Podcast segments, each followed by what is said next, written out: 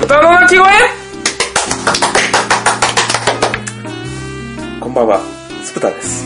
無断な鳴き声サブパーソナリティのアタックです。やというわけで、実はアダム君には言ってなかったんですけど、僕今日お酒が入ってまして、何でですか帰りしにね、今日8時から、夜の8時から収録っていう話で、はいちょっと仕事が早めに終わったんで、はいはいなんか近くにできたハンバーガー屋さんに行ったら、当たりで、はい。おうあの人気名刺ですかいや、違う違う。神戸ですあか神戸神戸あのスカルバーガーっていう店なんですえけー、どそこでちょっと心良い気分でお送りする感じで逆にアタック君はポンポンペインなんですかポンポンペインなんですよ。なぜかというと、うんあの、ちょっとね、この前、ちょっと2週間ぐらい前に、井上の食堂のあたりが、ちょっとズキンってくることがありまし怖てい、ちょっと怖いんですけど、うんいや、もう病院行った方がいいって言われて、もうさ、まあ、さすがに病院行ったんですね。うんまあ、2週間前なんですけど、まあ、1週間目は病院行っても、まあ、別になんか、検査ありませんでし、なんか特にありませんでしたって言われて、まあ、胃薬出されただけで、もし心配やったら、あの、胃検査しますかっていうことで、今日バリウムを飲んで、あの、ぐるぐる回ってやるやつね。うんはい、あの、ゲップしそうなやはいはいつはい薬飲んでやる。はい、それをやってきたんですね。で、まあ、バリウムやったことある人なら知ってるかと思いますが、あの、下剤を渡されるんですね。はいはいはいバリウム、うんこ出さないといけないんで。だからね、あの、さっき下剤が効いてうんこしてきたわけです。まだ白くないうんこあ、さっき流しちゃった。あ、でも、 流えっ、しちゃったとね、まあ、で、こんあの今日で3回目やったんです。はいはい3回目のうんこやったんですよ。うんまあ、2回目白くて、まあ、3回目もなんか、水が濁、白く濁ってたんで、多分まだ白い感じかな。っ ていう、え、あやふやな。は、うん、いやいやでもうんこの解説をするっていうラジオはなかなかないんでそうですよ。だからかなりリアルなんでここはカットするかもしれないですけ どまあでもね健康ラジオということで、はい。まあ、酔っ払いと、はいあの、 美容人がお送りする、はい行かれたラジオ、豚の鳴き声なんですけども、今回は、そうですねえー2018、はいえーもう半年が過ぎまして、まあ、はこい、れ、まあ今、今から半年です、ね。まあそうです7月から半年ですけど、まあ、ほぼほぼ半年です。流す頃にはもう半年になってるですよね、 はい多分ね。はいはいはいあと2018年を振り返って、はい半分はい。をお送りします。はいというわけで、今回は、はいあの、有名なサイト、はい。テーブルゲームインザワールドさはい。ん。はい。のっちありがとう。はい完全に立ちのノリです。はい。はい。 小野拓也さんのね、はいサイトを、えーしゃぶるように見ていこうということ で、1月から、はいね、テーブルゲームインザワールドっていうのはね、あの、いろんな情報、ボードゲームの情報を取り扱っているサイトでございまして、はい。見て、見ていただければというよりはもうみんな見てるであろう。まあまあまあまあ、見てない人もいるかもしれないんで、まあ、情報発信大基地ですよ。ほんまに。体まあ確かに海外のボそうそうそうードゲームの、過国内外のボードゲームのニュースはここを見ればわかるという。なんか結構いろんなアーカ、今までね、アーカイブが月別しかなかったのが、いろんなアーカイブ別に分かれてて、はいはい。あ月別アーカイブないやんって思ったらめっちゃ下の方にあったんで、あページーの構成変わってるんですけれど。ほうほうほうまあね、こちらにはね、あの、過去記事、アーカイブ別になったりとか、あと、ポッドキャストですね、おすすめのポッドキャスト僕らの名前も載せていただいてるんで、はい。ぜひぜひ、初めて、見た見たことないやっていう人は、はいこれはもう強制なので、あの、見ていただければなと。はい。まあ、今回のラジオもね、あの、ポッドキャスト、あの、2018年の1月から6月、僕らそれ見ながら喋るんで、その記事見ながら聞いていただければ、これ、2倍、3倍と、はい。面白いんじゃないですかうん。はい。というわ面け白いとで、思 うぞ。ザが頑張ってみんなついてきてくれよ見てな。くれよな。 最先端や。はいというわけで、1月からいきますか。はいえーっと、はい、じゃあこの記じ事ゃあを、えーはいベースにしておいて、じゃあ2018年の1月から言っていきますか。そうですね。はいあんまりね、あの、一回チラッと見たんですけど、1月、2月はちょっと記事が少ないんですよね。あー新しく出るゲームみたいな感じで。まあ、逆に1月は正月でしたけど、なんか僕らの間で何かありましたっけなんかやりました。もう正月でしたよね。ね。正月の営業を、まあ、まあまあやしてたんで、うん、僕は、なんか、毎年のことながら、うん、あの、もみさんち行ってたぐらいかな。1月はまあ、あっという間にね、過ぎた感じで。はい。はい、ございました。でそうですね。 2月行こうか。まあ、みんな休んでますよ。はい、紹介してないですか、これを。まあ、この辺はだってこ分かれらへんやん。はもう、そうですね、あの、ニュルンベルグっていう、まあ、あの、そのニュルンベルグで行われて、ドイツの、あの、あれですかね、またドイツゲームの発表会ですかね、ザエクセンみたいな感じの。で、えっ、と、出てるゲームの紹介記事ですね。まあ、情報出版からは、モンスターマイスターっていうゲーム。あ、でも、エムドーン。エムドーンって誰誰ルディガードーンじゃないよな。ユリガンドン、ドーンさん、このえドーンさんじゃないです A ドーンと M ドーンって呼んで、こいつら。ゲ A ドーンーム、ゲームデザイン A ドーン、M ドーンって呼んで。わからん、これ。わからんな。えーモンスターに光を当てて追い払う記憶ゲーム、いろいろな色や目の数のモンスターカード16枚セットを隠し混ぜて自分の前に並べる。1枚がかか課題カードをめくって、全員が自分のモンスターカードを次々とめくっていく。課題カードには4枚めくる、2機のモンスターカードが出てくるまでやめる、などの制限と、どのモンスター、色や目の数は何点になるかを指示されており、与えられた制限の中で、えーできるだけ得点が多くなるようにカードをめくらなければならない。その場面には前にめくったカードがどこだったかを覚えておく記憶力が必要になる。まあももうなんリアルタイか、もう無理や、もう記憶が無理や。う、はい。はいおっさんはもうすぐ忘れるよ。はい。で、えっ、とあ、ママジッジッククメメイズ、マキシマムセキュリティマ。キシマムセキュリテこれなんかね、僕まだやったことないんですよまだ見てないんですよ。誰もなんか、なんかこれ買ったっていう。ィえ、だってこれ、いあ、でも1月1月29日発売ってなってて、家サブとかでも全然見かけてないですけど、でもこれは、あ、でも日本語版やな。ん一瞬でなくなったんじゃないですか。あヘムズさんよね。はいはい、そうです、そうです。てか、ヘムズさんな。ヘムズさんな。うーん。ヘムズさんよね、多分。多分ヘムズユニバーサルっぽいですね。まあ見かけてね、そうそうそう遊んでる人は。マジックメイズっていう、あの、去年のドイツゲーム大賞のノミネートに入ったやつの拡張です。はい。はい、出じゃあて次、る。どんどん行こう。はい、えっ、と、協力してモンスターを撃退せよ、砦の守護者、日本語版、えー3月8日発売、アークライト。はい。もうこのアークライト感すごいよ。アアークライト力を感じる。ークライト力感じるよ な。これなルーンバウンド的なね。あ俺は、あでもこの前全然関係ないけど、ルーンバウンドやったけど面白かったな。なんかあのあーアメアメリカが押し寄せてくる感じが俺はたまらんわ、あれ。ね。はいこれ。オリジナルはホビーワールド、過去ロシアから2015年に発売された作品。ロシアなのこれツイーマンゲームズカナダが、えーっと、昨年英語版を発売した。はい。えーっと、プレイヤーは広大な予算を守るために残った4人の英雄となり、城壁城壁に迫る、えー暗黒の勢力を撃退する。暗黒の勢力を導くのは邪悪な馬同士、えーっと、狡猾な竜、恐ろしい伝説上のモンスターたち、侵略者を撃退するには、要塞に備えられた魔力のいず、えー源も利用しなくてはならない。なんかタワーディフェンスっぽい感じ聞でいすね。とったらそうやねう。んなんか見たら中心にボードもうん勇勇者がおってどんどん攻めてくるみたいな。うんなんか、オタワーディフェークオーンスっぽクそうオークっていうゲームがあって、それもなんかタワーディフェンスみたいなえー、ゲームで、なんかすごい、か形っていうかもうほんまにそれに似てるわ。それも真ん中に魔法使いがおって、多はいくがわーって周りから攻めて出くる。てくる感じですねそ。へえ。まあそういうタワーディフェンス系の。まあ、3月8日発売なんで、今発売します。5800円税別とのことです。どんどん行きましょう。はい、じゃあ次2月。はい、えっ、と、2月は、僕ら何かありました。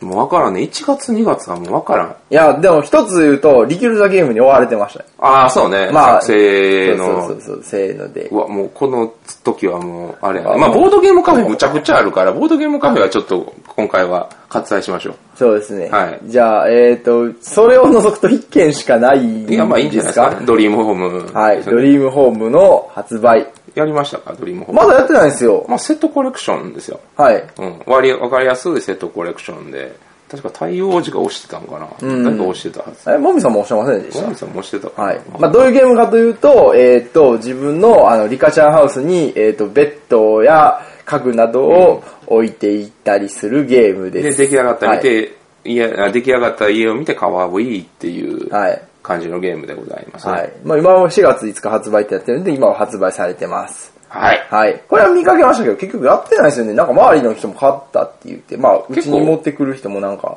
いないし、いてないし。大箱やね。大箱ですね、結大構。箱、大箱。な、なんでやったかなあ、日本語版じゃなくて、俺がやったのは海外版かな。また、も出たみ、え、そのもみさんちでやったんじゃないですかいや、じゃあじゃあじゃあ、俺、あ、その前にやってる。多分な、ボードゲーム合宿、イカさんとかとやったボードゲーム合宿でやったような気がする。あれだいぶ昔やで。だいぶ昔ですあ。結構だからほんま日本語版が出る前あー去年やってるわ俺いいいい感じのゲームですよはい。はいえーもう3月です。あまあまあいいじゃないですか、はあいのこう4月から急にね小はい野さんが火ついたんか知らんすけど、3月4月ぐらいが記事が多くなるんですよはいはい。えっと、3月、はい、えーっと、何がありましたでしょうか。まあ、ゲームマーケットの、まあそうですねあれですこねこからゲームマーケットのお、はいこれ、えー日本語版ボードゲームをプレイするとき選ったをあの、アンケートの記事ですね。そうそうそうはい。た、時々、小野さんがやってる、あの、アンケートの記事で、えー今回のアンケアンケートは、えーっと、これは、エラッタエラッタチェックですね3月1日か。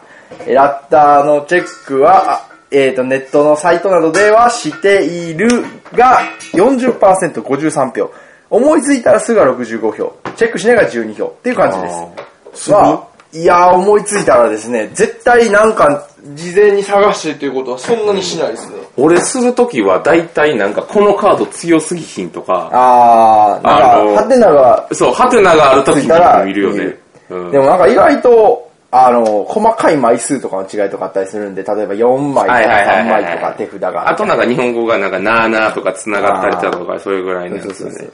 まあ、些細なものからは、あの、ページ番号の間違いとか、なんか内容物の間違いとか、まあ、あの、もんまあ、もう大事なんやったら、もう、ま、ルールが丸ごと抜けてるとか。あ、そうね。ルール丸ごと抜けとか。はい。ボードゲームはね、その辺難しいですよね。適そう当なゲームですからね。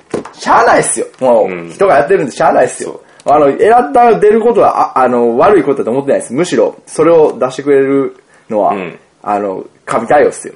まあね、ちゃんはといそのちゃん後としでてくれ対てますよ応をするということで、やっぱり、僕も出してないわけじゃないんで、やったを。 全然ね。うん、やっぱり難しいはあのですアよフねタ。ーケアがなアフターケア、そうそうそうそう大丈夫ですよ。。もちろん、その一番いいのは、あの、まあ、言い訳っぽくなるんですけど、はいまあ、言い訳ですわ。はい。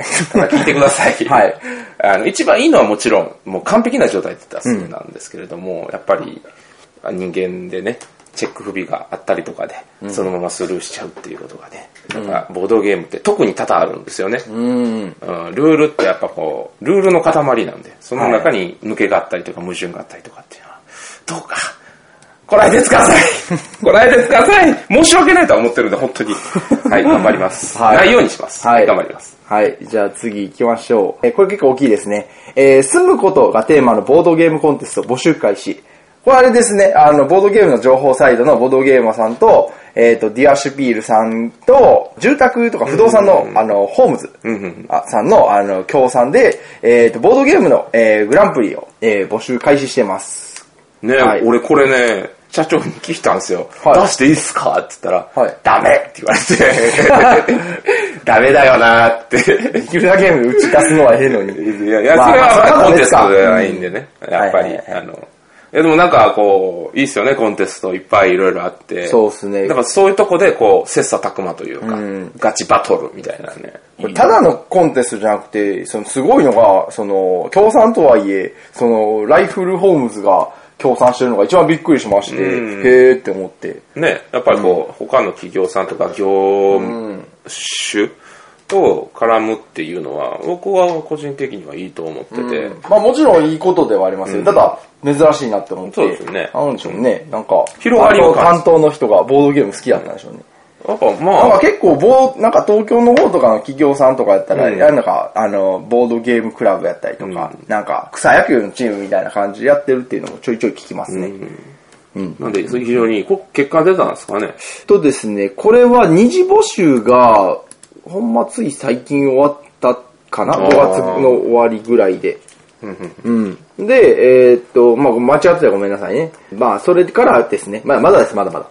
はい。はい。はいまあ、皆さんね。まあ、いろいろ他にもコンテストありますんで、出してみてはいかがでしょうかそうですね。SNE の方でも今回は今今年やるんですかあ、えっ、とね、今年は一回お休みして、あ、そうなんですね。また来年、はい、はいはい。では気をつけてくやだるさい予。定です。はいはい。はい。じゃあ次、役を順々に作るカードゲーム、レベル8日本語版、4月5日発売。え、これ見たことないです。あ、やったやった、俺。あ、やりました。手札に、出番にはバフだか山札の、からカード1枚取り、手札と合わせて現在のレベルの役が揃っていたら出すことができる。レベル1は3連続のカード2組で、達成するときのレベルになり、最終的にレベル8の同じ数字2枚、同じ数字3枚、同じ数字4枚という組み合わせを作らなければならない。あ、なるほど、役を作っていくそ感うじ。毎回、その目指す役の変わる、な、なんて言ったらいいのかな、カード1枚出ポす。ーカポーカーみたいな感じかな。はいはいうん。1枚切って1枚出すみたいな。で、あの、他のプレイヤーの前に出してるやつに相乗りができたりとかっていうのが、まあ、へーボードゲチックなルールかなっていうなるほどまあ、ライトで分かりやすいゲームでしたね。ただ、大人数でやりすぎると、手番なかなか回って こない。まあ、4人ぐらいで、そ3んな感じ、 4人ぐらいでやるのがいいんかなっていう。まあ、コボでのシンプルなカードゲームそうで、そう数字とですで、ね。レベル最後の方まで、最後までいったら勝ちやねんけど、最後の方になるはなるほど役が難しくなるっていう感じのゲームですね。はいはい。はい。えー、これも4月5日に発売されました。はい。はい。じゃあ、えー、この小野さんがやったゲームのレビューしますまあいいんじゃないでですすか。はい。えっ、と、これ3月4日に小野さんが多分したんでしょうね。ザ・プロファイラー。うんあることないことを、ああることないことを議論して。これはえー6人のカードの中から親のプロファイリングをもとに、えー1人を当てる協力ゲーム。フランスのカクテルゲームの作品である。想像力を働かせて、わかるこわけもないことをみんなでああだこうだ議論するのが正しい。えー写真の例は候補者が次の6人。えっ、と、クリストファー・コロンブス、ブルース・リー、初音ミク、ボブ・マーリー、バットマン、孫正義。えっ、と、実在の人物もいるし、想像上の人物もいる。また、ローカライズも行われていておなじみの人物も多い。はいはいはい。で、親はこの中から今回の当ててもらう人物を割り当てられる。まあ、誰かしら当てられるんですね。で、親のプロファイリングは、えークラスのがで1番であるが、プラス5。この中で誰かの結婚式にすぐ参加するがマイナス1だった。このようにランダムに2つのお題が渡され、親はプラス5、マイナス5の評価を行う。だから、そのクラスで1番であるっていうやつが、その、誰か誰かを、なんか、プロファイリングっていうか、格付けをしていく感じですかね。めっちゃ知ったか出てますけどいや、いやいや、いいと思います。多分間違ってる。はい。で、他のプレイヤーはその親のプロファイリングをもとに一人ずつ消去していって、正しく消去できるために得点が入るっていう感じになります。はい。まあいいんじゃない、まあ、あの、シンプルな感じですね。パーティーゲーム。パーティーゲームですね。的まなあ、ザ・パーティーゲームって感じですね。で、これもあの、日本語版が出てまして、えー、ホビージャパンさんから出てます。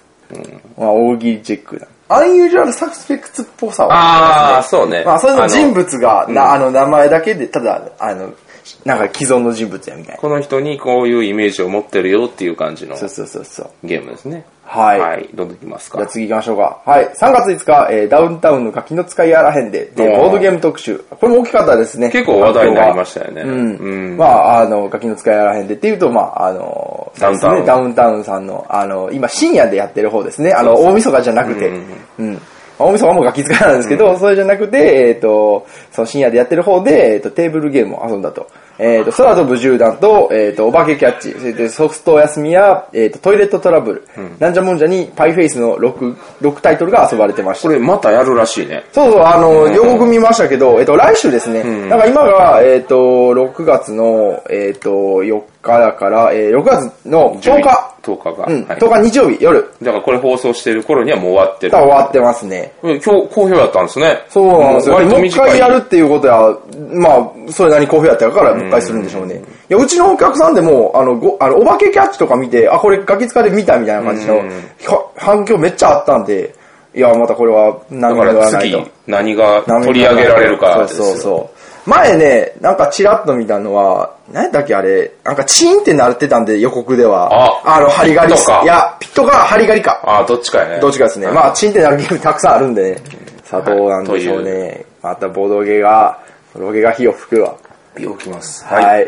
じゃあ次。はい。えーっと、伝説の勇者オブライキング、ロールプレイヤー日本語版4月12日発売。はいはいはいえーっと、あれですね、ちょっと話題になった、なありの、ましたね日本語版出る前から、あの、ロールプレイヤーっていう、あの、TRPG のキャラメイキングそのものをゲームにしてしまったゲーそうそムうそう。まあ、ダイスゲームなんですけどね、んなんかサイコロ振って、あの、数値を、なんか、取っていって、あの、決めていくっていう感じなんですかまあ、僕もちょっとやったことないですけど、まあ、やってましたよね。そう、セットコレクション的な感じかな。ダイスドラフトというか、はいダイスドラフトとセットコレクションを合わせたようなゲームで、桜田もちょっと似似あーてる感じなんですけれども、ゲーム終わった後、まあ自分のキャラクターができてるっていうところで、面白さがあるかなとないるう。ほどね。このゲーム、ゲーム外のことをゲームにしてしまうと、ちょっとメタな感じのが、なんか話題になってましそたね。う。なんか、海外では、その作ったキャラクターを冒険させる拡張みたいなのがある。えー、 それすごいな。もうそれ、それ普通 TRPG。 っていうのがあるらしいですよへーはい。まあ、やってみたい。でも出るんかないや、出るんじゃない日結本構語売版れてるっしょ、これあー。ロールプレイヤーは。はい。うんロールプレイヤーはアークライトさんから出てます。ははい。これでもアークライトフォントじゃないね。。これね、まだマシですね マシとあいの、うかまだマシ。あの、ワークライト A 社のん、あの、日本語版のパターンは、もう出す、あの、でかくして、現代元うんのフォントをもう塗りつぶしてるか、もしくは、フォントの、その、元々のはいはい台の真ん中に、ちょろっと入ってる。そう。これはロールプレイでちょろっと入ってちょるタイろっプでとす、ね。入ってるタイプそうですそうよそね。うそうはい。そうそうそうそう。他、アークライトさんってここで見えるんだったら、あの、コズミックエンカウンターはちょろっと入ってるパターンですね。ちょろっとパターンですね。うん。ディセントもちょろっと。次戦とちょろっとパターンですね。あ、ちょろっとパターンも意外とあるんですね。やっぱそうですね元のこのタイトルがうんかっこよくバンって入ってるやつはそうしてるんかもしれない。ああ、はいもうバーンって変え、もう全部変えてるんは、あの、キングダムとか、はいあの、あと、キャプテンソナーも、まあ残してるけど、でかいですよ、結構。あキャプテンソーは結構でかいですね。そう、キャプテンソナー、そして、あの、全然関係ない。元の、元のデザイン全く関係ない。あの、キャプテンソナーのね、あの感じがね、あの、バッカリーノの作ったあの脱出、えー、あーれスパイ作大作戦スパイ大作戦、大作戦に近い。あのスパイ大作戦も、あの、 もう、あの、日本語版独自のロゴですね。まあ、これこれはね、まあ、あの、人それぞれの好みが俺逆に好きやで、あれも最近。あの、濃いやろ。俺あれ好きでね。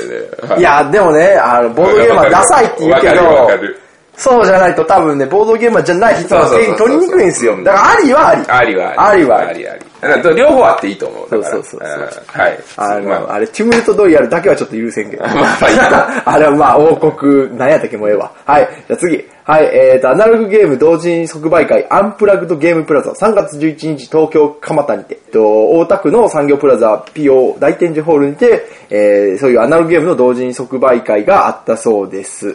はい。えー TRPG、TCG、えーシミュレーションゲーム、ボードゲーム、カードゲームなどのサプライなどを22団体が出展。えっ、と、ボードゲームではトイドロップさんやサザングロスゲームズさん、えっ、と、有限ロマンさんや篠城さんなどが出展されました。これ逆にあんま僕知らなかったんで、うんだまからあ、そうですね、東京の方やったんで、で、多分規模もそんなに。ちょっとちっちゃい感じの、でもなんかそういうねイベントが多くなるっていうのはそうですねいいことだと思、しゲームマ以外のイベント増えてると思いますよ。アートワークも非常にシコリティの高いはい。スターあ、でこのポポスターね。ポスターは、はいアンプラグドゲゲーームプムプララザザどっちが好みですかこれあー、神長屋も好きなんで。二人あ、言っちゃった。二せ人のー俺の。はいや俺は俺元気なここっっちちの方があいいですよねじゃあ、清掃系好きやからな、しゃあないいやまあ両方いいんですけどね、はいあのいいっすね。シコリティの非常に高いイラスト なんでぜひ見てくださいはいはい、次はい、じゃあ次、えっ、と、3月8日、えっ、と、いきなり転売、寿司麻雀ゲーム、マグロ尽くし、4月1日発売。マグロはい、えー、これ、篠城さんの、えっ、とですね、あのー、まあ、麻雀のゲームをよく作ってる篠城さんの、えっ、と、二人用のん寿司麻雀ゲーム、マグロ尽くし。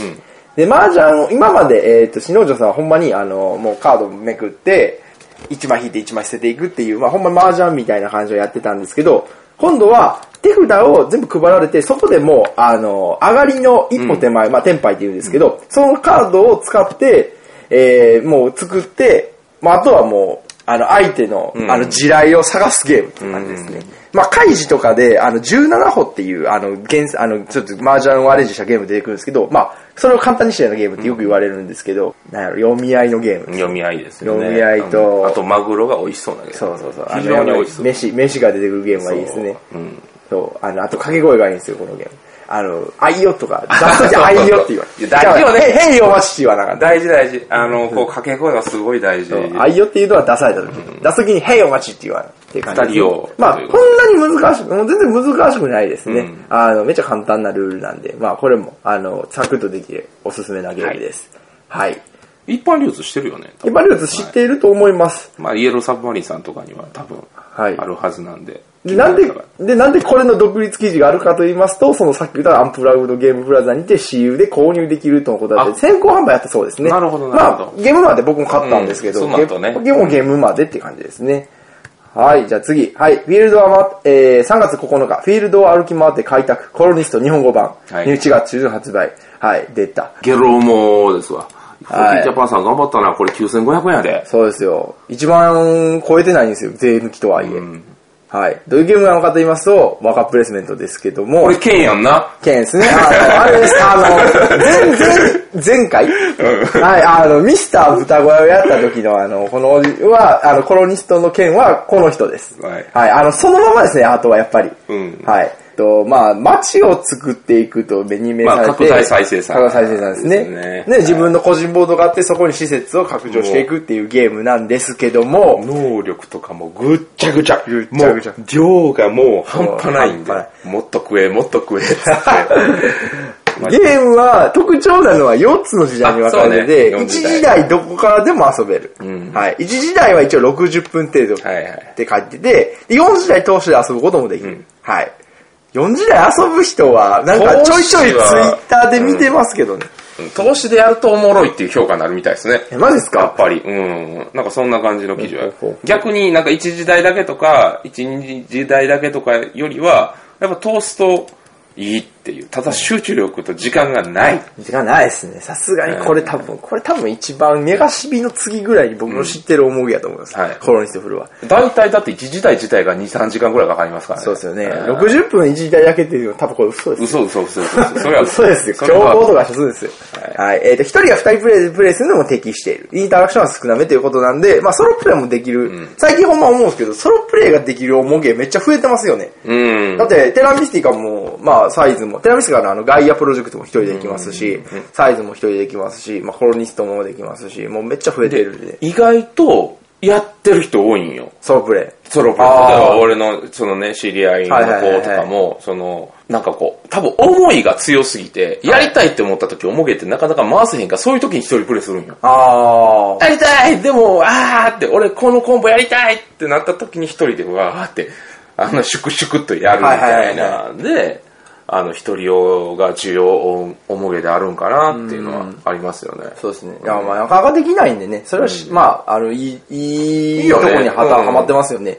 最近なんか、あの、ソロプレイだけを作る団体があるみたいへで、ーだから、そのガイアプロジェクトとかサイズとかにも、あの、オートバファクトリーっていう、あの、ロゴが載ってると思うんですけど、うんそれがなんかソロルール制作っていうのにクレジットされてて、そうなんやだから、作ってるのはまた別なんですよ。おもろいね、それ。おもろ。で、ガイアプロジェクトも、サイズも、えっ、と、似たような感じなんですよ。カードめくってそこに、あの、特殊なルールで指示された、えー通りに行動するっていうだけなんですけど、まあ、サイズの方はなんか、あの、ちゃんと人間が考えるような行動で動くみたいな感じで、ちょっとどういう仕組みかよくわかんないですけど、おもろいですね。うんなんかすごいなそれちょっとかん研究のしがいがある新しい可能性な気がするそうねで。すよ。ソロプレイ、今までボドゲは二人で遊ぶものっていう常識が徐々にね、打ち壊されていく。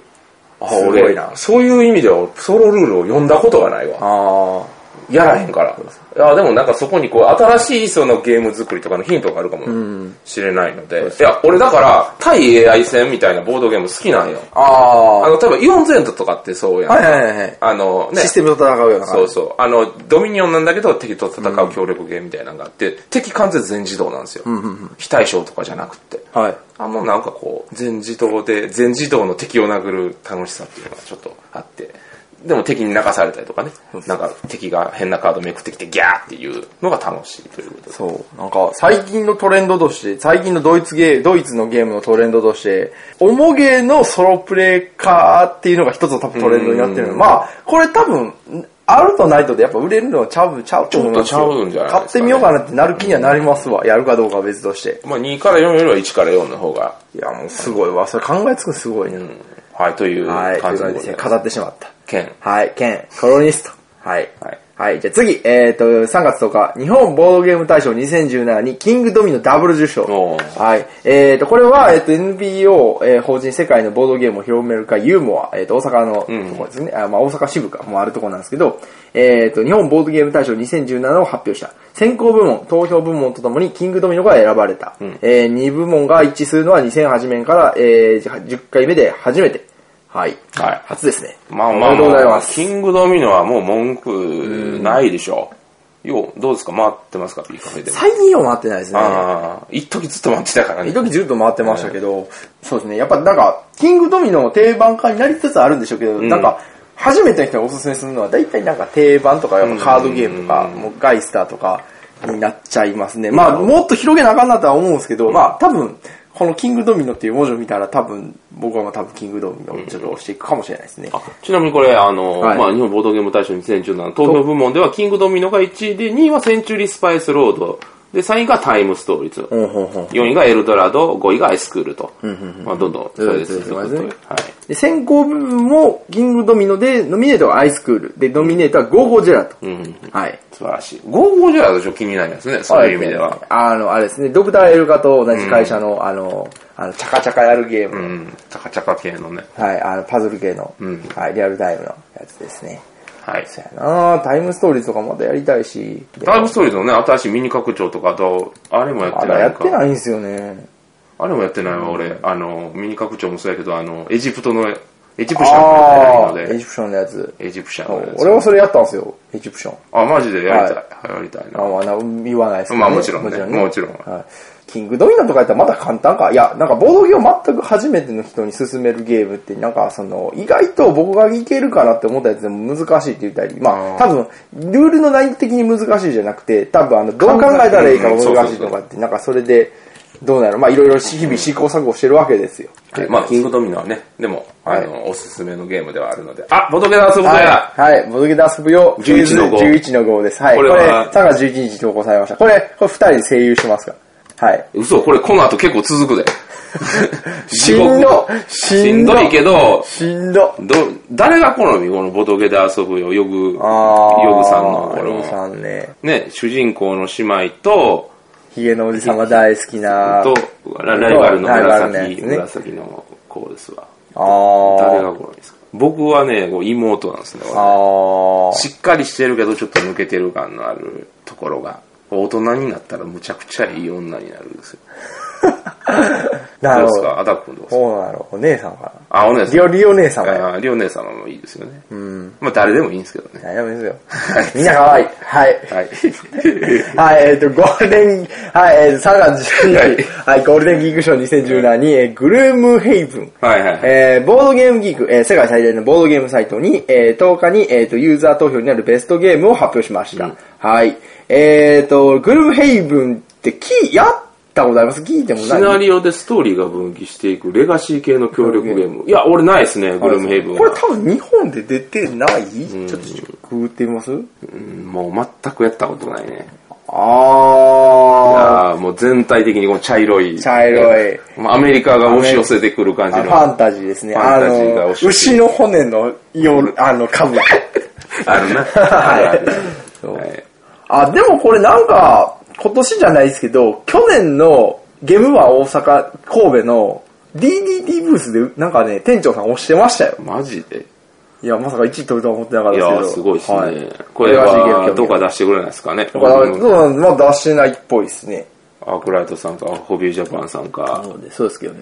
ゴールデンゲームゲームショーで、えっ、と、2017年の、えーやつで、2人ゲームはコードネームデュエット。はいはいはい。はい。えっ、と、アートプレゼンションは、えーアートプレゼンテーションは、これはまあ、絵がいいやつとかで、光合成。ああ、アートプレゼンテーション。はい高校生、はい。はい。他はノミネート、アズール、桜と、あの、はい三大インスタ映えゲーうムですね。ん。まあ、光合成めっちゃガッチガチなアブストラクトなんですけど。サグラダ入ってるのすごいね。うん。カードゲームはセンチュリースパイスオール。これカードゲーム、カードゲームなの か。ムまあ、だいぶだやりくりはカードゲームっぽだいぶ感キュはあーるブ入ってるけどはな。いまあまあまあまあ協。力ゲームはグループヘイブン。他は、えっ、と、第7大陸、パンデミックレガシーシーズン2。はい。うんうん拡張は、えっ、と、サイズの風のギャンビット。えーこれ多分あの、飛行船が出てくるやつですね。はいはいはいノミネートはテラフォーミングマーズのあの、拡張マップと、拡張マップ2つともノミネートですね。へえ、すごい拡張ね。部門っていうのはあるのもすごいですけどね。ファミリーゲームはアズール。イノベーティブ。えっ、と、イノベーティブやから多分革新的なゲームってことですかね、グループヘイブン。パーティーゲームはワーワーズ。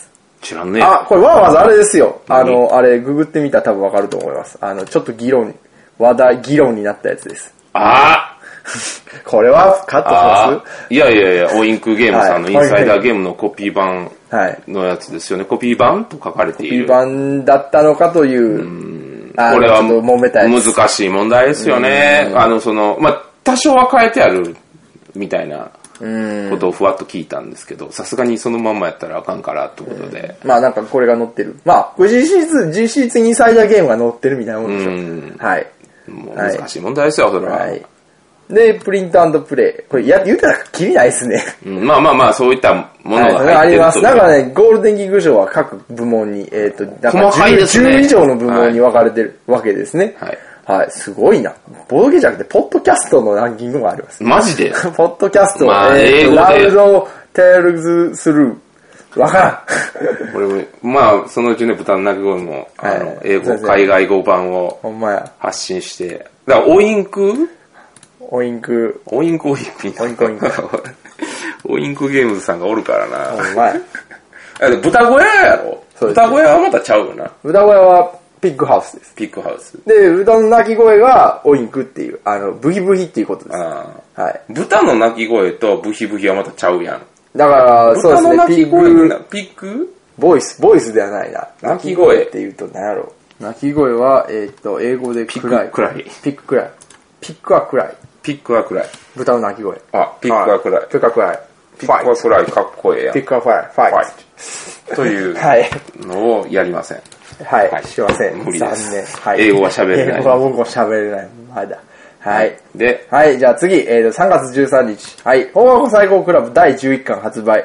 はい。はいすごい、もう、続いてますね。長寿ですよ、長長寿。寿ですはい。よ。ボードゲーム漫画にしては長寿ですよ。アニメ化はいつなんですかお前、アニメ化、不思議ですよね。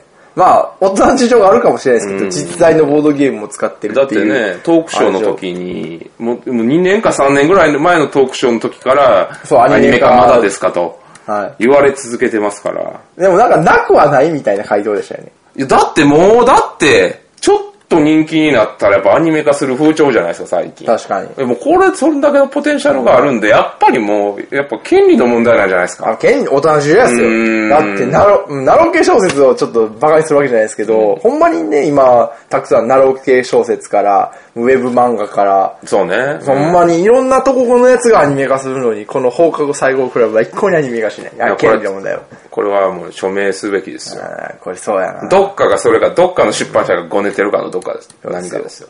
もう、あの、あれですよ、もう一回限りでいいから、もうとりあえず見てみたい感じですそうね。ですね。そ動のく連続じゃん、今京アニで。日はアニメ。京京都やし。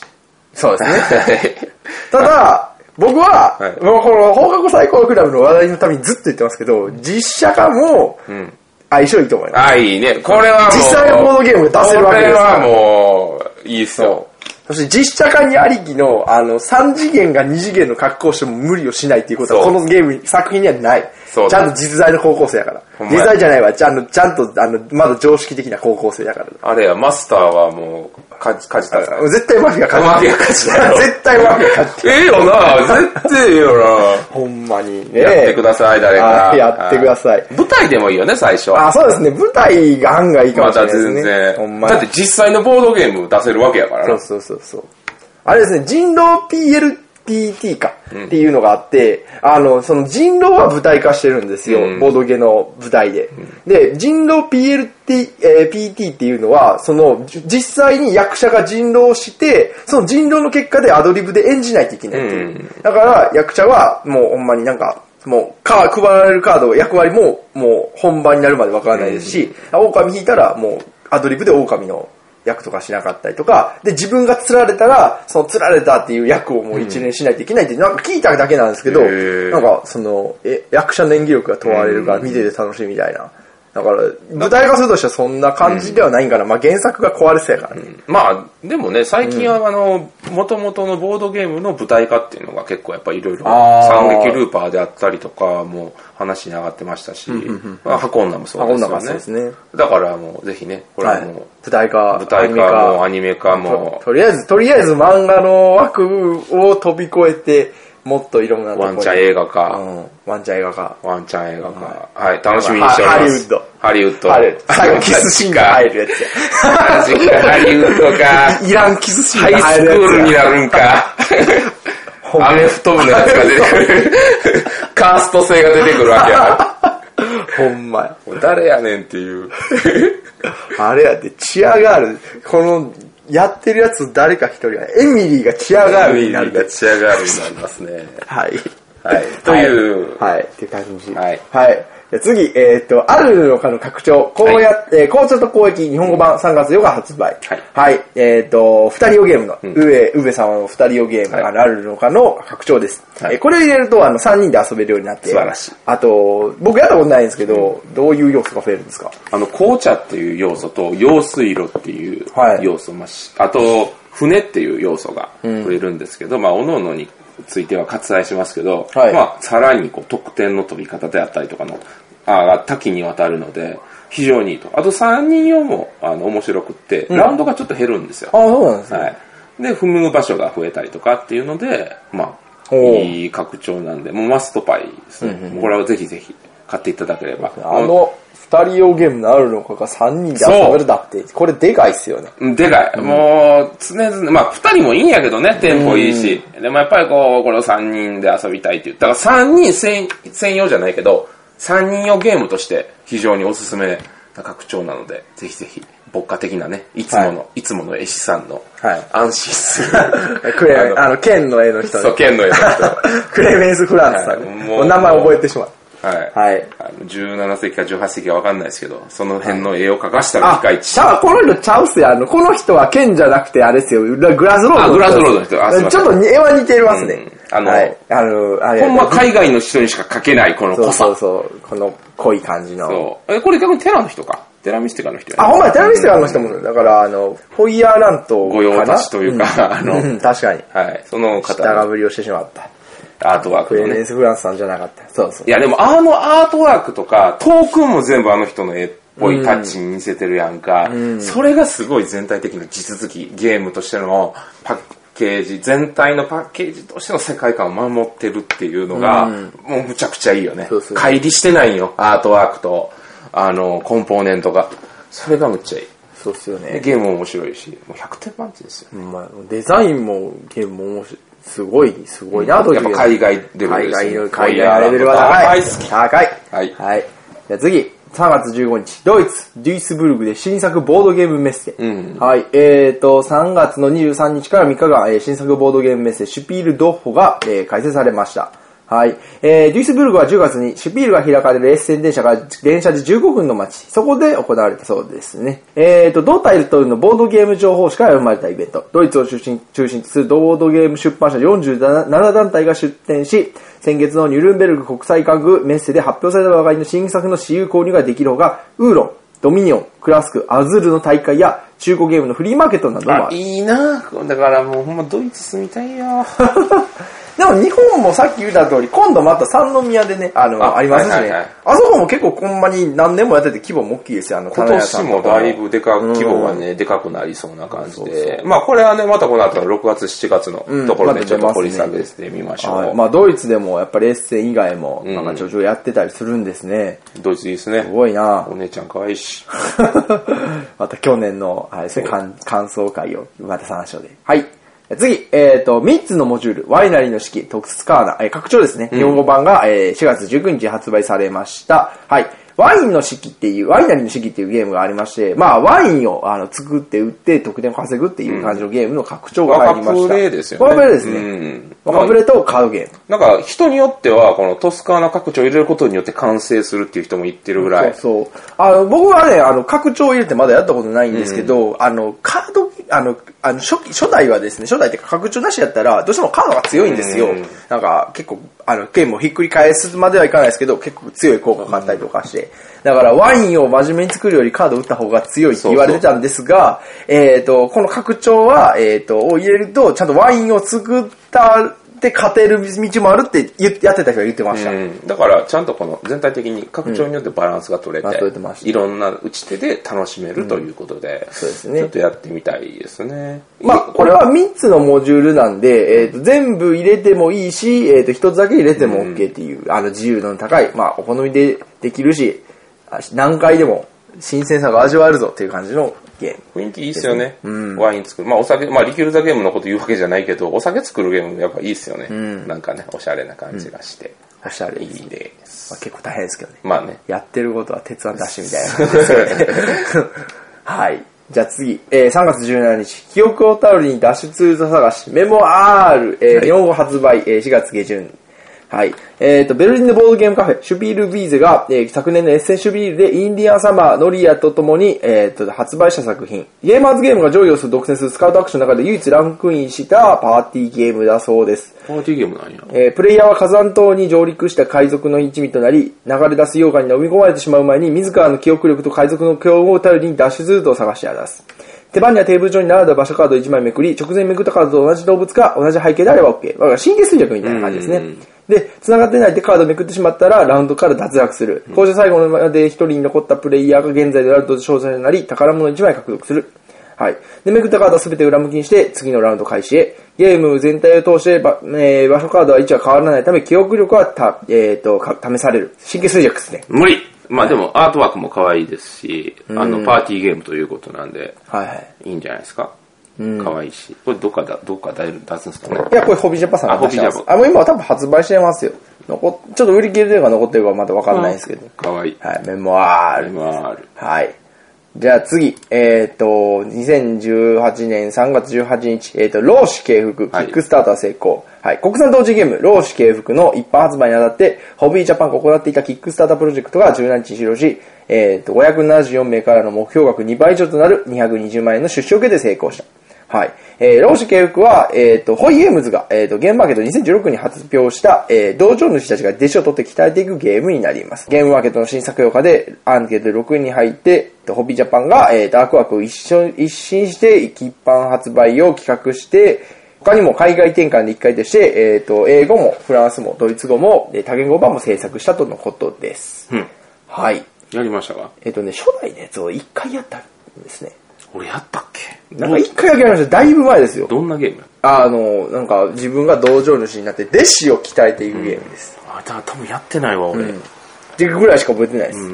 はい。そうですね。キックスターターね。ちゃんと国内のキックスターターは、ホビージャパンが初めてか。まあ、国内のほんまキックスターター、最近やったらギャンパラとか、んめっちゃ多いですよね。海外やったらもっと多いですけど。まあ、キックもね、やっぱその海外の流れで、どんどんどんどん増えていってる。だって僕らもね、あれキックしましたよ ね。あの、あの頃の俺らですあねの頃の俺らはもう全力で、あの、欲しかっ時計ねた。あれ、また新しいの作るようになったっけああ、なんの頃か作の俺りたいって言ってましたね。そうそうそうなんか90年から、あの、ゼロ、あ、じゃあ00年代から、えっ、と、2010年代を作りたいって。もう2010年代も終わりですよ、もう、あと2年で。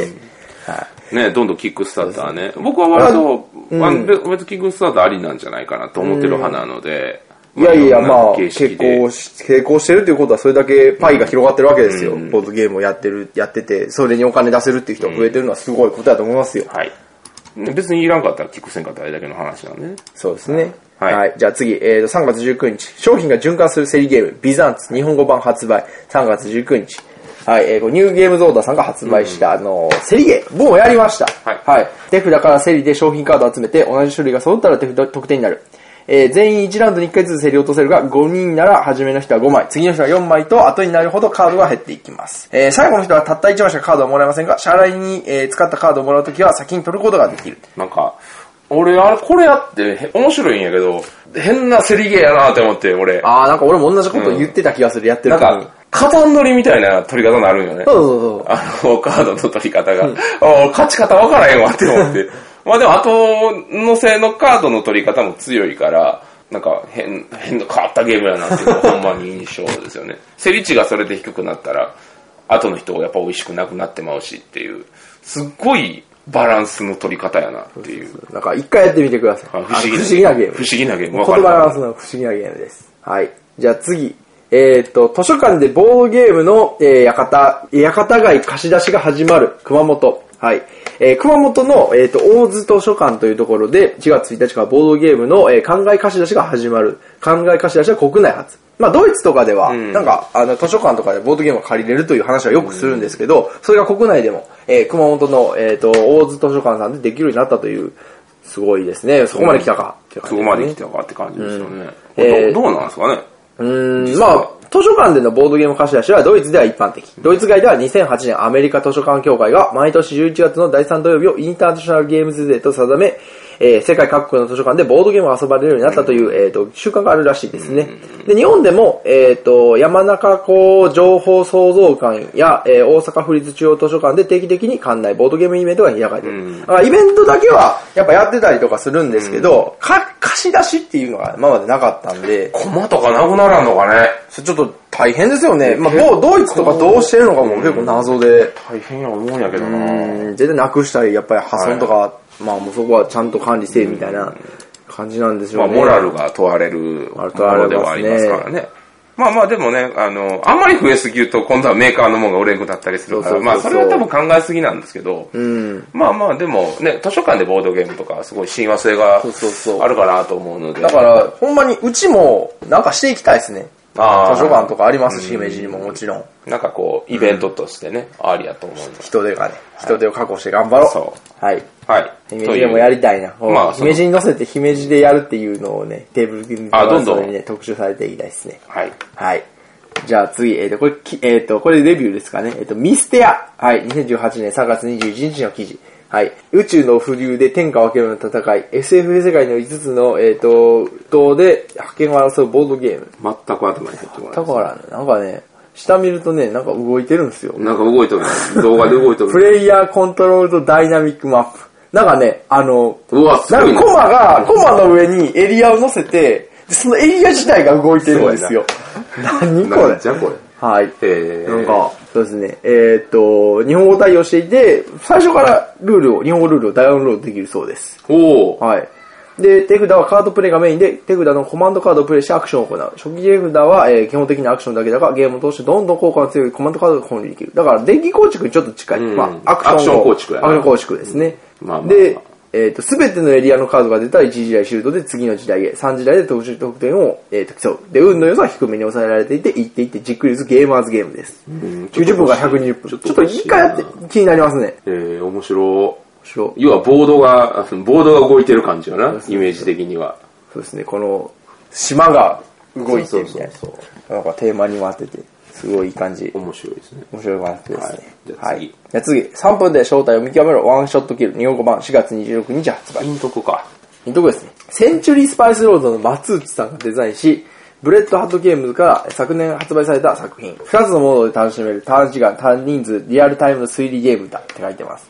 はい。えークロスファイヤーモードでは、2チームに分かれて赤チームは VIP を、えー VIP を探し出し、撃つことを、青チームはそれを守ることを目指す。えー各プレイヤーに配られた役割カードを見た後、えーっと、特殊な時が落ちるまで3分間の議論をし、一斉に撃ちたい人を指さして、銃を持っている役割のプレイヤーが、えー VIP を指さしていれば赤チーム勝利となる。えー人狼系やなはい人狼系ですね。で、スナイパーモードは、一人が公開のスナイパーとなり、他のプレイヤーはヒントから時間内に暗殺者全員を撃つことを目指す。暗殺者全員が倒されれば青チームの勝利、誤って VIP などを撃ってしまうと赤チームの勝利となるっていう感じですね。なんで、へーあの、対面の2対2の、えっ、と、ブラッドバウンドみたいなゲームか、んもう1対、まあ、1人公開になってるんで、1対1の人狼ゲームか、みたいな感じの2一モー人ドがが遊べ公るら開しスい。ナイパーやから、他のプレイヤーのヒントから時間内に暗殺した全員をやかあーら、多分スナイパーは、逆人狼かなだから一人確定で、それ以外の人が VIP か、あの、暗殺者が分からんっていうのがスナイパーも。スナイパーは多分あれやな。これ多分村人やな。村人ですね。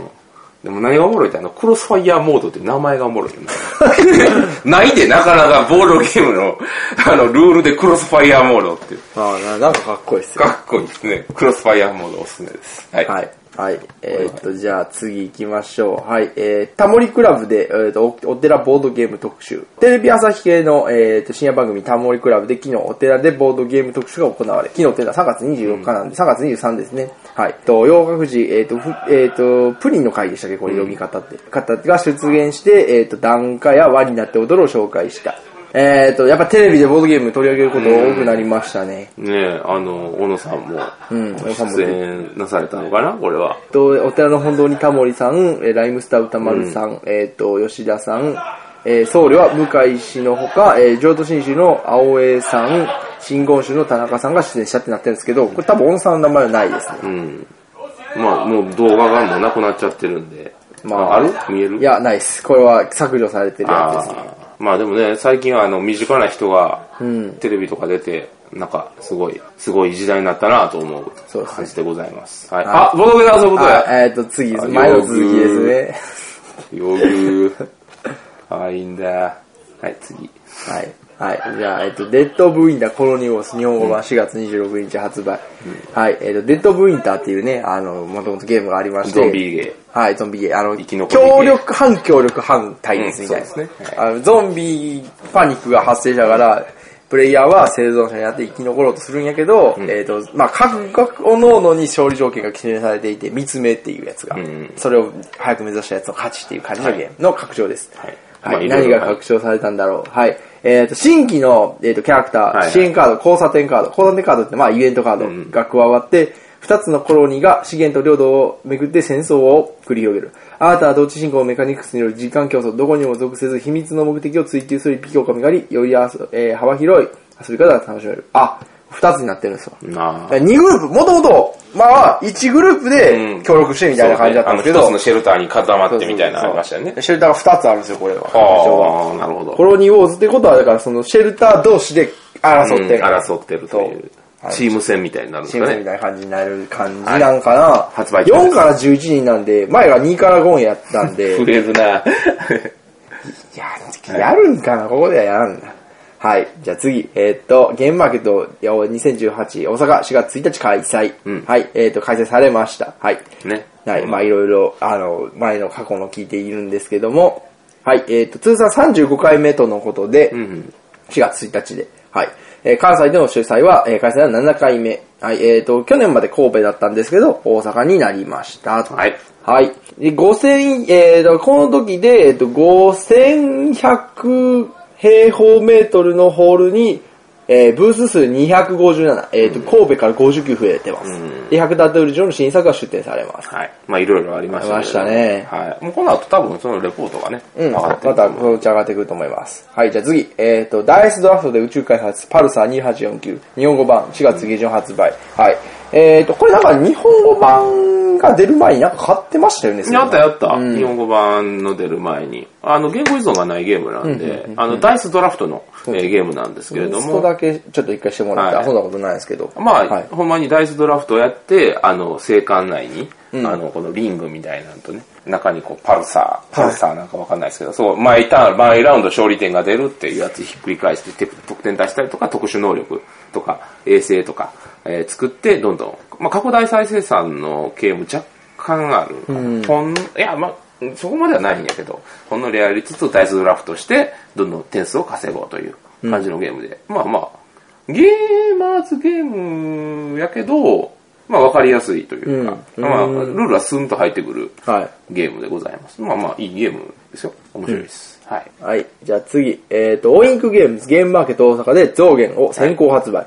はい。増減っていうゲームがあって、まあこれ僕もやったんですけやど、ったプレイヤーは研究員となって、あの、スピード系です。まあパーティーゲームなんですけど、カードには、丸、月、山、尻と呼ばれる微生物が書かれていて、えースタートプレイヤーが1枚のカードを中央向きの表向きに出したゲームスタート。出されているカードが書かれた微生物から1体増えているか、1体減っているかカードを手元に探し出し、増えたカードの名前を言いながら、早いもん勝ちで終了にカードを出していく。まあ、ぶっちゃけて言うと、えー、っとですね、出したり、増えたりしていくんで、なんかそういう系、なんていうゲームやったかな。なんか手元にあるやつを探して出していくっていう感じなんで、あの、しりとりじゃないんですけど、ワードバスケットとなんじゃもんじゃを足して割ったゲーム。もう全く分からんな。そうそうそう。あの、数が1減ったり1増えたりするんですよ。はいはいだからまあ、それよくあるやつですね。なんか、1増え、あの、2が出されたら次3か5かが出せるみたいな、3か、えー、3か1かが出せるみたいな感じなんですけど、そのカード出すときは何がその減ったかみたいな。この4つの生き物があって、ん例えば、そう、これ、このカードやったら、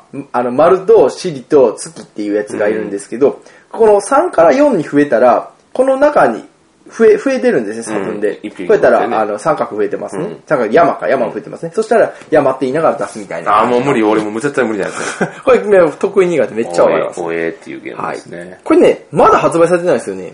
あえそうなんあの、袋と金貨よりも、あ前に出たんですけど、まだ発売されてないですよね。へえ。まだ載ってないまんあ、ですよ。このラジオの放送時点ではってことですよね。そうですね、はいちょっとまだわかんないですけど。はい、はい増減。そうなんです。はい、ちょっと次。ボードゲームカタログ202発売、えー、スモールライトは本日、えっ、と、スゴロク屋さんによる、えー紹介本、ボードゲームカタログ202を発売しました。書籍もね、はいありましたよね、いそうろでいすろねね。。ボードゲームカタログは結構、あの、2011年から発売されてて、まあ、あの、古いからあるんですけども、まあ、何回か改定されてて、2010あ、いやいや、1回改定されてるんですね。2013年にボードゲームカタログ201をさらにバージョンアップした、えっ、と、カタログです。うんはい。で、全体の約半数に当たる90タイトルを入れ替えてるから、えっ、と、9番持ってる人でも安心だよって書いてます。安心。はいどんどん買ってください。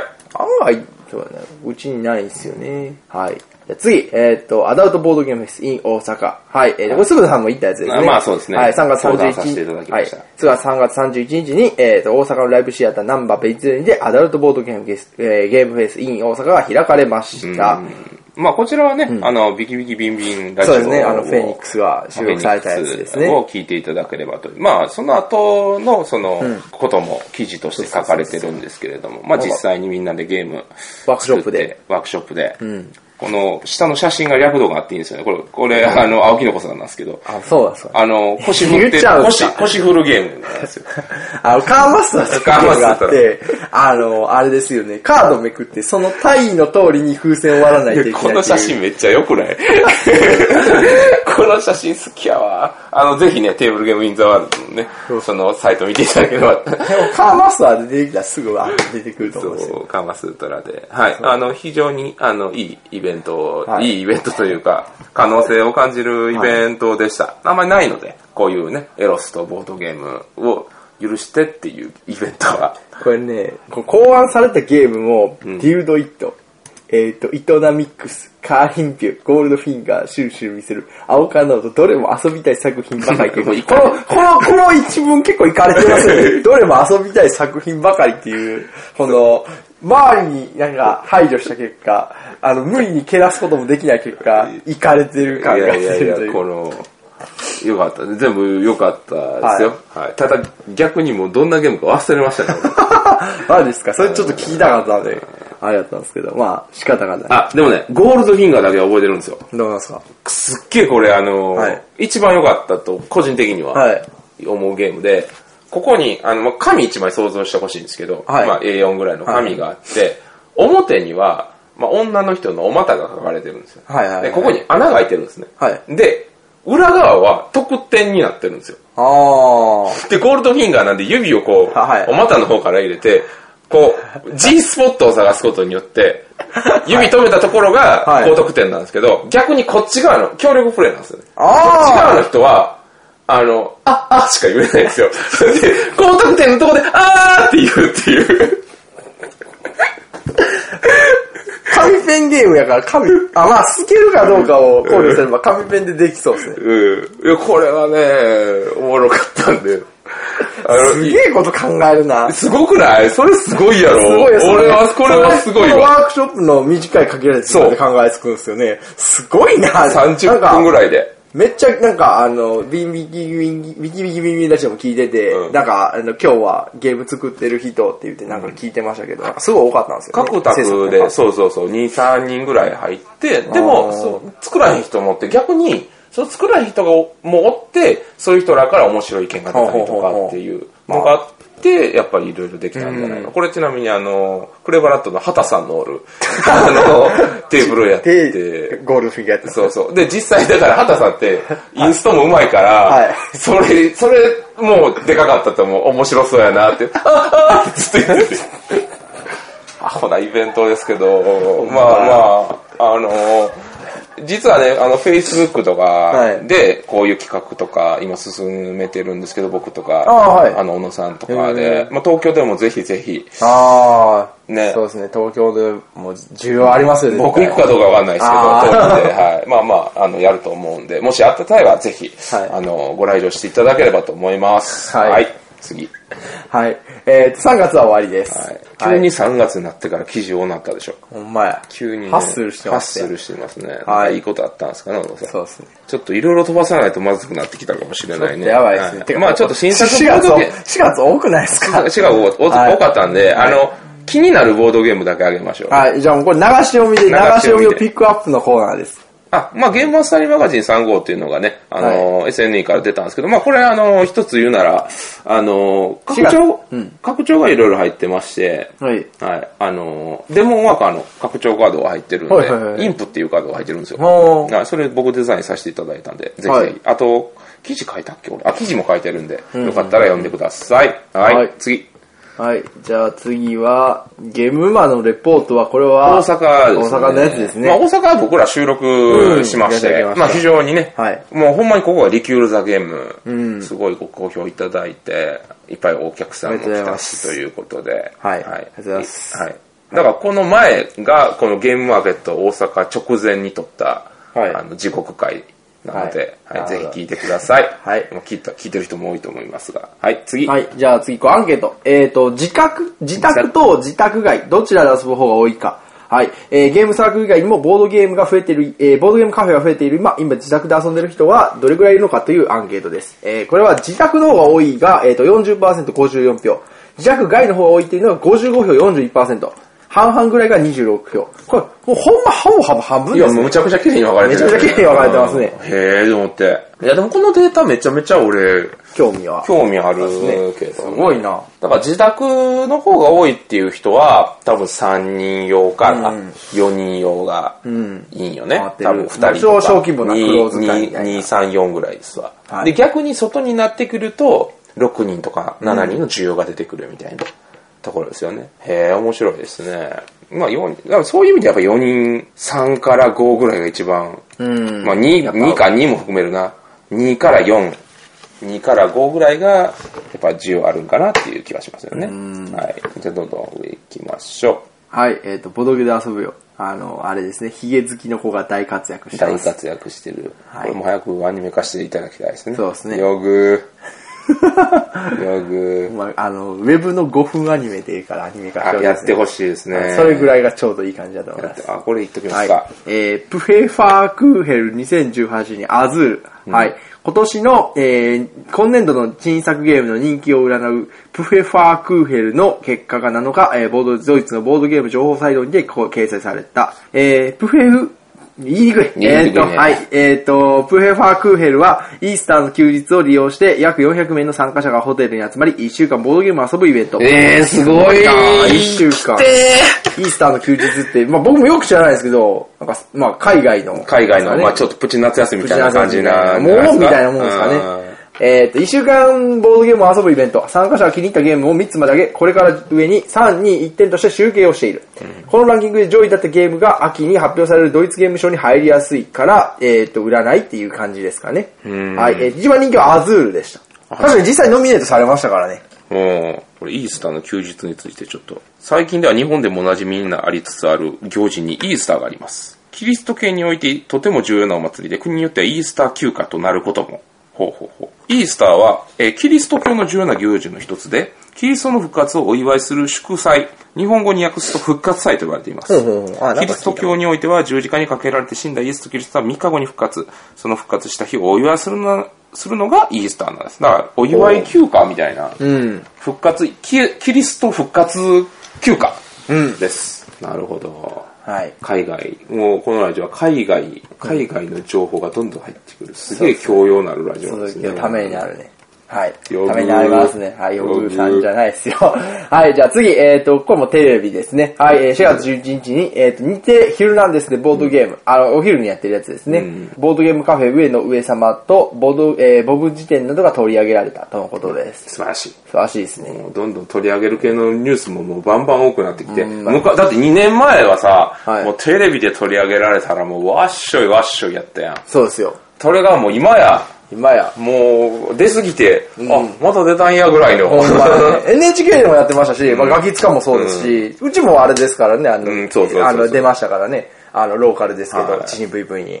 シンプルでもローカル言うても関西で結構でかいですから、まあだからそういうとこところでね、たくさん取り上げてもらえるようになったっていうのは、あの文化としては大きな一歩なんじゃないかなと思っております。はい。えっ、と、VR ガイスター、はいザ・アウター・フォックシーズ、えっ、と、4月26日配信。えっと、ネットカフェの VR サービス、バーチャルゲートにて、えっ、と、アレックス・アンドルフのガイスターを VR でプレイする、えっ、と、ザ・アウター・フォックシーズを配信する。えー、だから、ガイスターを VR でやるっていううん。のを、なんか、渋谷の、池袋の、池ロサブマリンの池袋 RPG ショップで体験会が行われてへるんです。全然知らへんなえ。まあ秋葉原じゃなくて池袋やねんな。へー。へえ。すごいな。まあわざわざっていう人もおるかもしれんけど、これ新しい一つの可能性としてね、うんこの技術力をどっかにアナログゲームで応用できるんじゃないかと。カタンもあるよね、VR。そうですねカタン VR。あれ意外とおもろいらしいね。で、なんかこの動向動機を捉えて画面上の上に目線が表示されて、それを元に取られたいコマ、えー取られたくないコマが予想できるようになっているところは VR ならでは。すごいな。でまあ、これキャラはね、もう一キャラなんですよ。いや、まさかのやね。まさかですえよプレイ、プレイのあれはないの。あこれっすわ。ちょっと拡大しましょうか。でももう出てるんですねゲームシステムとか。あほんま出てますね。なんかこういうこれわ、も妖う俺、おっぱいにしか目いかへんで、こんなの。精。日本庭園でやってました。日本庭園でもう、ガイスターやってるわ。これま目線感知っておっぱい見えますよ、これ多い分。や、目線やばいな。これすごい、レーザービームが出てるやん。 うわレーザービーム出てるわ。うわ、すごい。怖っ怖っ怖っ怖っ怖っへえ、すごいね。今の技術 VR は。すごいですね。うん。えっ、と、あ、これだ。えっ、と、ワレス林、レールウェイズ・オブ・日本日本語版発売。えーさっきちょろっと言ってたやつですね。レール・オブ・ズ・オブ・日本。あの、これ蒸気の時代をがベースのマップが日本版です。これちょっと何一回やったんですけど、もう苦しいゲームですよ。あの、借金ありきのね、ワレスゲーですテよ。ラワレス。テラワレスです ね。ははい。で、えーっと、そうですね。で、そのマップを作ったのが、あの、林久志さんっていう、あの、おかずブランドの、あの、最近やったメトロックスだよ使って、はいはいもう、あの、駅とか、あの、電車大好きな、あの人が作ったっていうマップをやってて、コンポーネントも確か豪華でしたね。やってるのをちょっと横から見たんですけれども。そうですね、なんかあの、駅から、駅から、あの、物資がなくなりましたっ ていうコマが日本っぽくなくて、あの、アメリカのテキサスにありそうな、なんか墓標みたいなやつなんで すよ。なんかあの、墓があって、なんか上にあの、あれ、バッファローのあの、靴外骨が乗ってて、日本ちゃうやんけって言いながら。まあマップだけが多分マップだけあれながんで日し本ょうねなんでね。多分使い回しだと思うんはいですけど。いいじゃないですそか。うそうそうこう異国情緒あふれる謎、謎日本を味わえる。で、これやるときは、あのエラッタ、まず遊ぶ前に確認は絶対してください。ああなるほどうんあの、重要なエラッタがあるので気をつけてください。はい。はい。ゲーム自体は面白かった。ゲームちゃん面白かったですあ素晴らしいです。あの、めっちゃ辛いですけどね。じゃああ、次。はい、えっ、と、T. ベルネック。えー、ボードゲームデザイナーガイドブックが5月14日に発売。ト買いム、ましたトル・ベルネックですね。はい。はい。買いましたよ。おー。あのね、4ページ目で眠たくなる。マジですか僕を多分本読むのに適してないなと思って。あでもね、面白いこと、まあ中身言うとちょっとあれなんですけど、まあ本当に細かく、じもうこの方がどうやってそのゲームデザインするにな、当たった、あの、なったかとか、至ったかとか、あの、あとは考え方ですよね。作り方としての考え方とかが書いてあるので、あの、まあデザイナーの人もそうじゃない人も、まあ、あの、面白いんじゃないかな。でこれ読んだ後にゲームするとまた違った楽しさがあるんじゃないかなということで、おすすめの、あと意識高そうですね。非常に持ってると。そうですね。うん、僕あだけこのなんか、参考書みたいな絵がね。非常に意識が高そうな。まあまあ、あアタックにまた貸すわ。ああ、じゃあ、まあちょっと見てみます。読み物としても面白いので。はい、えっ、と、ボードギア遊ぶ続きですね。かわいいか。わいい。用具。 この、この妹かわいいよね。ああかわいい。最近だいぶボードゲームのことが好きになってきたから。あー妹ここ昔はやらへんって言ってたのに。あ、確かに。ボードゲサイドに。そう入っボドてきてデレ、ボドデレ。はい。